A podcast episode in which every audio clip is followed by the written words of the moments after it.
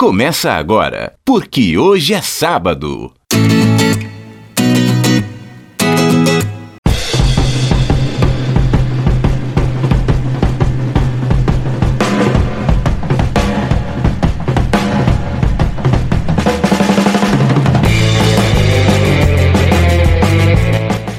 Dia para você que é de bom dia, boa tarde para você que é de boa tarde, ótima. Ótima noite para você que nos acompanha agora nos bytes da internet. É o podcast, é o programa, porque hoje é sábado e neste sabadão, dia 23 de novembro de 2019, o ano quase acabando. Eu sou o Fabiano Frade e aqui no programa de hoje estão dois amigos jornalistas sensacionais.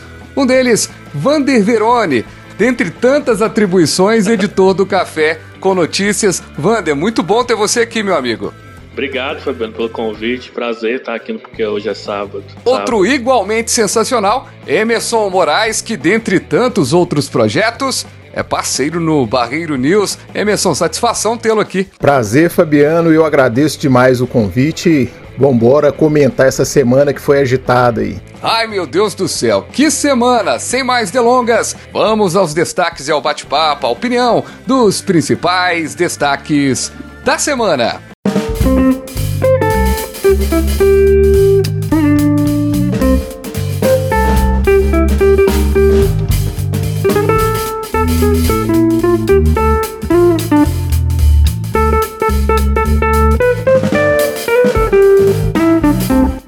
Na Semana da Consciência Negra, o Vermelho de Vergonha, deputado do PSL, partido do presidente, destrói obra de arte de referência à luta dos negros. Agora sei que todo mundo vai falar. Daqui pra frente a coisa vai ficar é feia. Eu fiz de tudo pra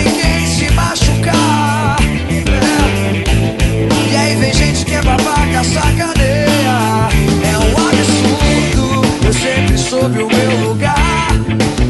Olha, sinto muito. E além de tudo, você vem aqui pra me julgar. Pois bem, que absurdo mesmo, né? E o deputado Coronel Tadeu, do PSL de São Paulo, arrancou um quadro de uma exposição na Câmara dos Deputados que denunciava o genocídio da população negra no Brasil. A obra violada trazia dados sobre a violência do Estado contra negros e negras e tinha uma charge do cartunista Carlos Latuffe. A ação foi denunciada no Twitter da deputada federal do PSOL do Rio de Janeiro, Talíria Petrone. O ato acontece um dia antes, ou melhor, aconteceu um dia antes do dia que se celebrava o Dia Nacional da Consciência Negra. Vander Emerson vocês como jornalistas, mas também representantes, né, dessa, dessa luta, vocês que têm cada um no seu ofício, na sua área aí, aliás, os dois são jornalistas, mas cada um uh, uh, num, num segmento, tem aí uma luta bonita de representatividade é, do negro. Como vocês é, acompanham notícias como essa. Vander. Ô Fabiano, eu fico é, pensando quando acontece uma coisa dessa do quanto que o racismo estrutural no Brasil ainda existe. E existe no momento político que a gente vive de que o próprio governo federal e os demais políticos, eles legitimam o racismo estrutural, uhum. porque quando um deputado ele, ele quebra um, uma obra de arte que está denunciando o racismo e ele quebra isso na frente de todo mundo e ele volta para o plenário como se nada tivesse acontecido, é porque o racismo ainda existe e ele é uma coisa muito forte na nossa cultura. É, e eu achei muito bacana dos, dos legisladores, né, os deputados, é, não só negros, mas também, como a gente costuma falar no movimento negro, né, das pessoas que são apoiadoras, né, que são aliados do, da, da causa contra da luta contra o, o racismo, eles saíram da plenário e foram manifestar, cada um usando suas redes sociais, usando também é, como porta-voz a imprensa, é, a mídia tradicional, para denunciar o quanto que isso é grave e que a gente não pode se calar em, em momento algum.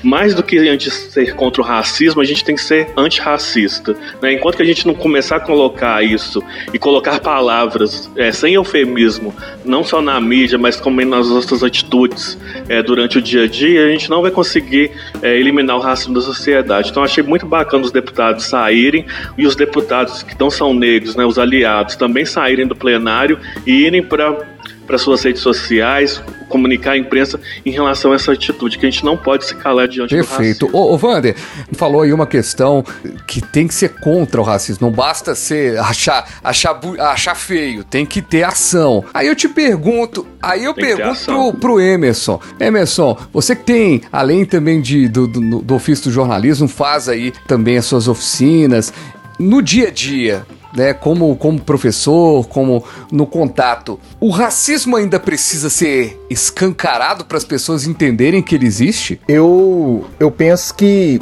nos dias de hoje, né, a gente está tendo que explicar o óbvio, né, Fabiano?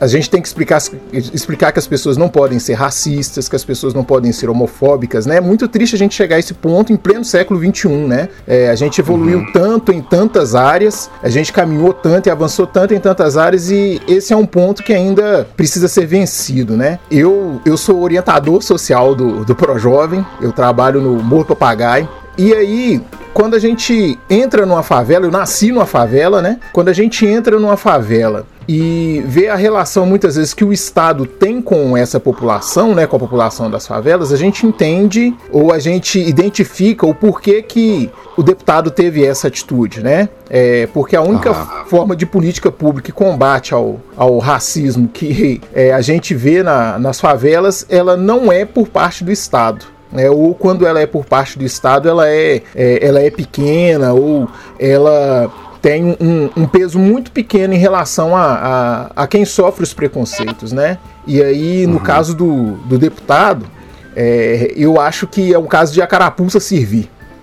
Porque se, eu, eu, penso da seguinte forma: se você é uma pessoa que não é racista, se você é alguém que combate o racismo, é, e você se depara com aquela placa ali o, o, do genocídio da, da população negra, né? Se você é alguém que é contrário a essas ideias, você não vai se ofender com aquilo, né? É, uhum. Mas eu, eu, eu entendo que ele, ele se sentiu é, acuado, se sentiu denunciado ali pelo que estava escrito na placa e pelo que estava desenhado ali. A, a charge do, do Latuf é brilhante. E aí ele se sentiu ofendido com aquilo ali, né? Então acho que o, o, o, racismo ele precisa ser discutido de uma outra forma, né? Como o, o Ender disse aí, o racismo é estrutural em nossa sociedade. Ele não é, é o simples ato de você chegar e chamar alguém de macaco. Isso também é racismo mas a estrutura social que a gente tem faz com que negros é, estejam no lugar onde sempre estiveram, né? É, ele não favorece a emancipação dos negros, não favorece o crescimento deles enquanto cidadãos de direitos, né? Ô, gente, agora não surpreende, né, de quem vem. Ou surpreende alguma coisa para vocês? Ah, para mim nem um pouco, Fabiano. Nem, eu não fico nem um pouco surpreso porque é, são deputados ou, ou, políticos, enfim, representantes públicos que eles, eles se colocam nessa posição de, de ignorar a luta racial e ainda por cima de incentivar a violência. É, porque eu não acredito que um, uma pessoa que seja realmente cristã e que defenda a família vai defender a violência da, da maneira como esses deputados que estão fazendo esse movimento todo político ou de enfrentamento, é, não de enfrentamento não, né, de subjugar uhum. mesmo a luta racial, de falar, da, de falar que não existe homofobia e praticar atos violentos, de autorizar isso publicamente, porque quando você é um representante político e você incita a violência, está autorizando que a pessoa que você você está representando né, a sociedade, você está autorizando aqui esse ponto de violência. Mas o que eu queria falar mesmo é que o racismo ele é um sistema de opressão tão forte aqui no Brasil, mas tão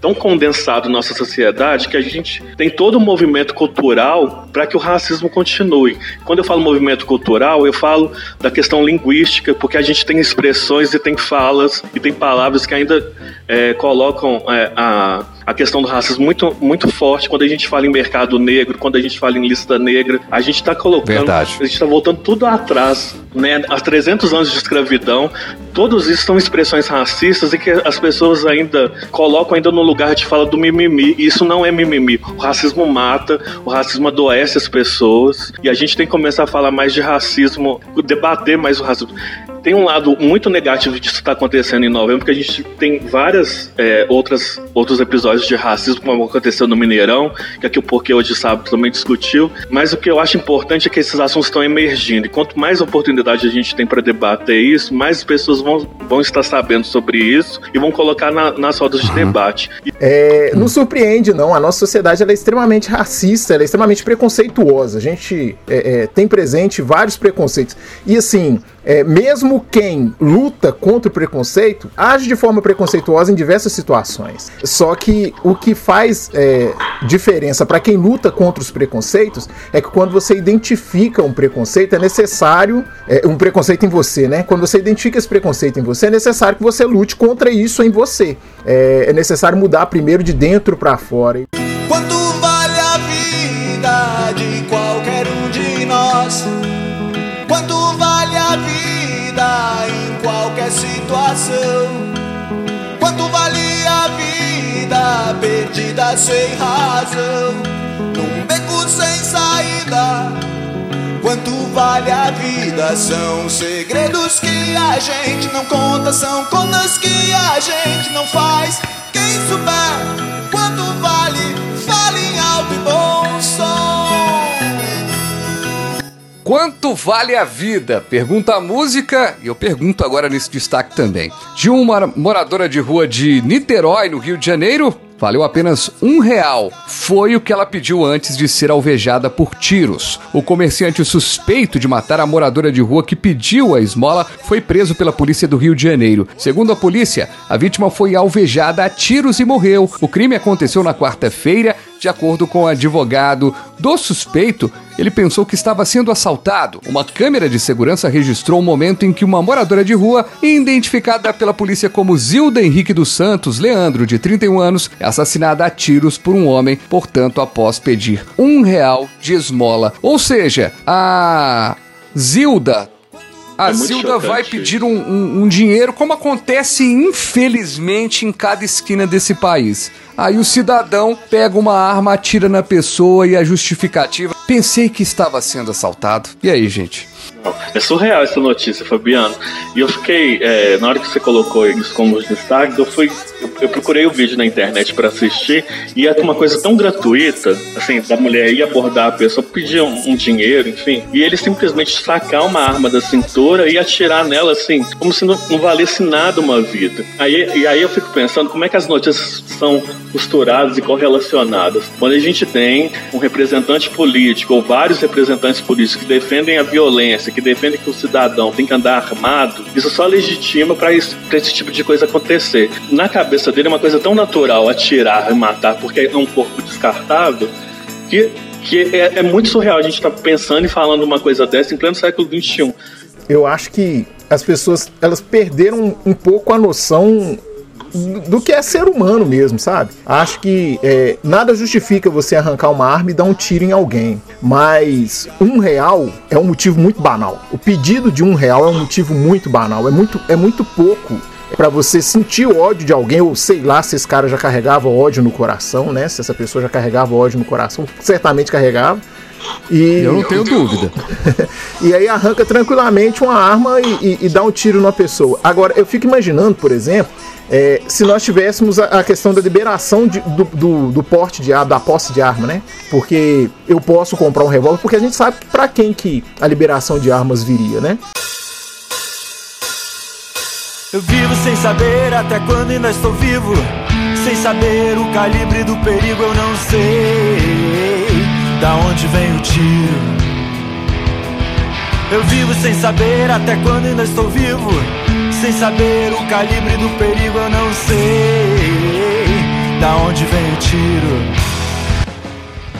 38 é o calibre da arma mais utilizada no Brasil e também o número do novo partido de Bolsonaro. O partido, no entanto, pode não conseguir viabilizar assinaturas para existir já nas eleições do ano que vem. O ato de lançamento da sigla aconteceu em um hotel em Brasília e reuniu diversos apoiadores que lotaram a capacidade do local. Nova legenda ainda depende da coleta de assinaturas e de registros no Tribunal Superior Eleitoral. Em transmissão ao vivo por uma rede social na noite de quinta-feira, Bolsonaro afirmou que o número escolhido para a nova sigla é o 38. Abre aspas. Acho que é um bom número, não é? Tinha poucas opções e 38 é um número fácil de gravar. Afirmou o presidente. Será, gente, que esse número 38 foi escolhido só por ser fácil de gravar, sendo que Sendo que tem o nome do partido com balas de revólver, balas de revólver colocadas ali. Ou seja, nós temos um presidente da República que vai migrar para um partido em que os símbolos são balas colocadas ali, formando o nome do partido. Precisamos comentar, gente? Vocês acham que precisa? Nossa. Ai, Fabiana, é, uma coisa tão, tão surreal isso. É, eu, eu, eu, tô pensando nisso durante a semana inteira, assim. A, reflex, a única reflexão que eu tenho é que a democracia, por mais que a gente tenha direito à liberdade de expressão, a democracia precisa ser preservada. E a gente precisa criar formas ou mecanismos, não sei se existe, porque é, eu sou leigo na questão do direito, mas se não existir, eu acho que precisa existir sim uma forma da gente frear o fascismo, sabe? Não dá pra gente ter esse, esse tipo de liberdade, porque uma coisa é você ser de direita, outra coisa é você ser de esquerda, outra coisa é você ser a partir partidário, mas a causa da, da luta do, dos direitos humanos, a defesa da inclusão social, do acesso das pessoas às políticas públicas, ela não é um, um movimento partidário. Ela tem que ser coisas tanto da direita quanto da esquerda. E, e o que esse partido está pregando, né, o, o, que essas pessoas estão pregando, não é justamente é, a questão da, da, da, questão social. Estão indo muito além, estão pregando violência. Quando você coloca uma imagem, como eu vi na internet, que me deixou muito chocado, várias balas para representar o nome de um partido e para apresentar um projeto político, isso é muito grave, porque essas balas elas têm, têm direção. É, a direção dela é a população pobre, é a população negra. E a população que está à margem desse tipo de direito, uhum. sabe?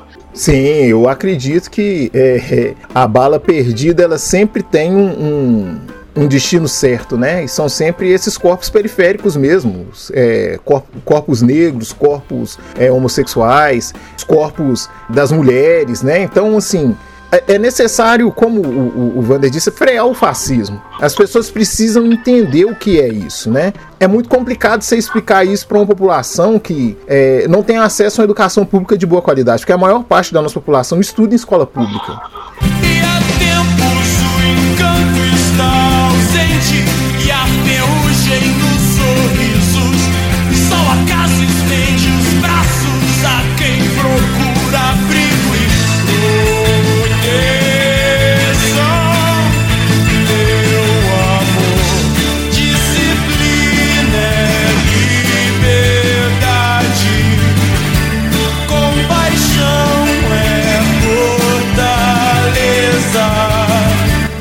notícia antecipada da morte do apresentador Augusto Liberato, o Gugu, põe em xeque a credibilidade e apuração no jornalismo. Grandes veículos até não deram a notícia, mas importantes colunistas embarcaram na onda do furo jornalístico. A morte anunciada na quinta-feira, dia 21, só foi confirmada na sexta-feira, dia 22. Gugu Liberato teve a morte confirmada, portanto, depois de sofrer um acidente na casa dele nos Estados Unidos. Inicialmente, informou-se que o apresentador foi internado na quinta-feira iria ficar em observação em um hospital local durante 48 horas, mas a gravidade do caso foi confirmada horas depois.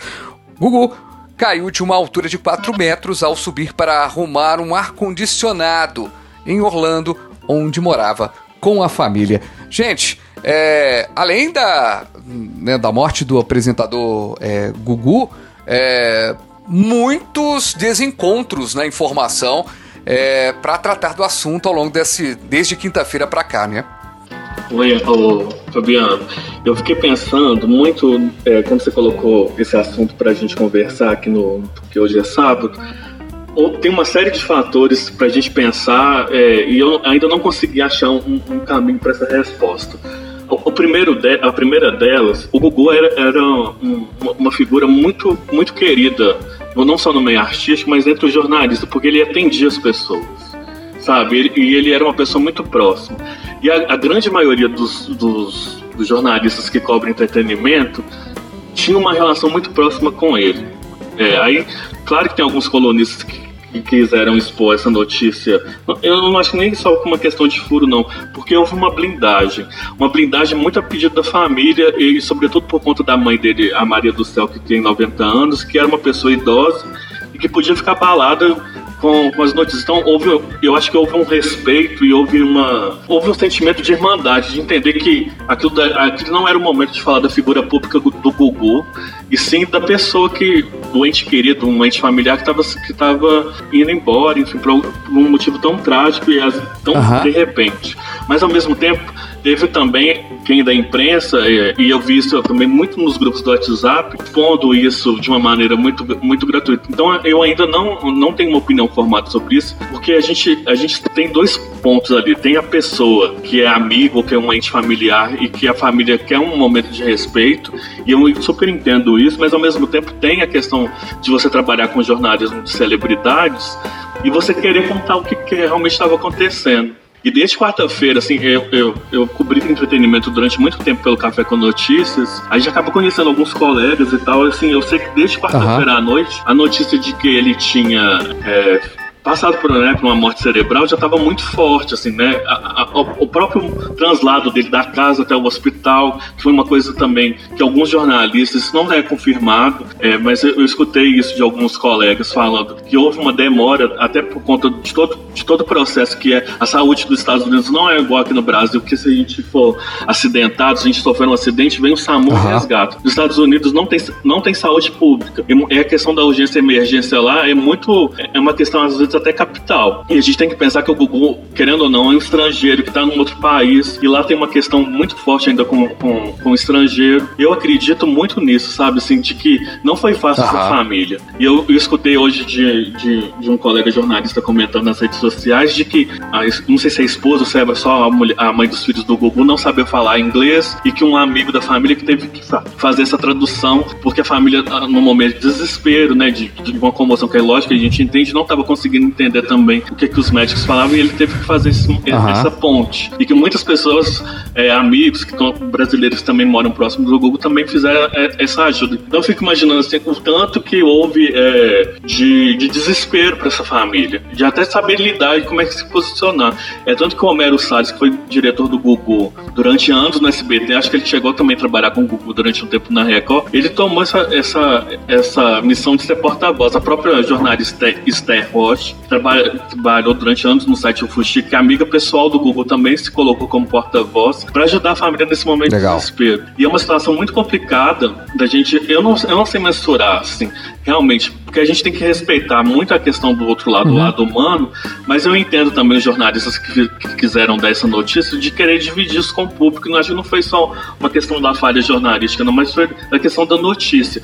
Mas o modo como contar isso que faz é, Eu acho que é muito complicado a gente começar a ficar em matérias assim, a gente começar a fazer matérias assim, teria caído, teria, é, sabe, essas coisas. Eu acho que é, há uma ânsia muito grande é, de se dar a informação. É melhor você esperar uma boa apuração. Recentemente, inclusive, teve um, um, uma situação em que tinha um, uma pessoa que tava, tinha caído, no, supostamente tinha caído no rio Arrudas, é, que é um rio, para quem está nos ouvindo aqui fora de Belo Horizonte, é um rio que corta a cidade.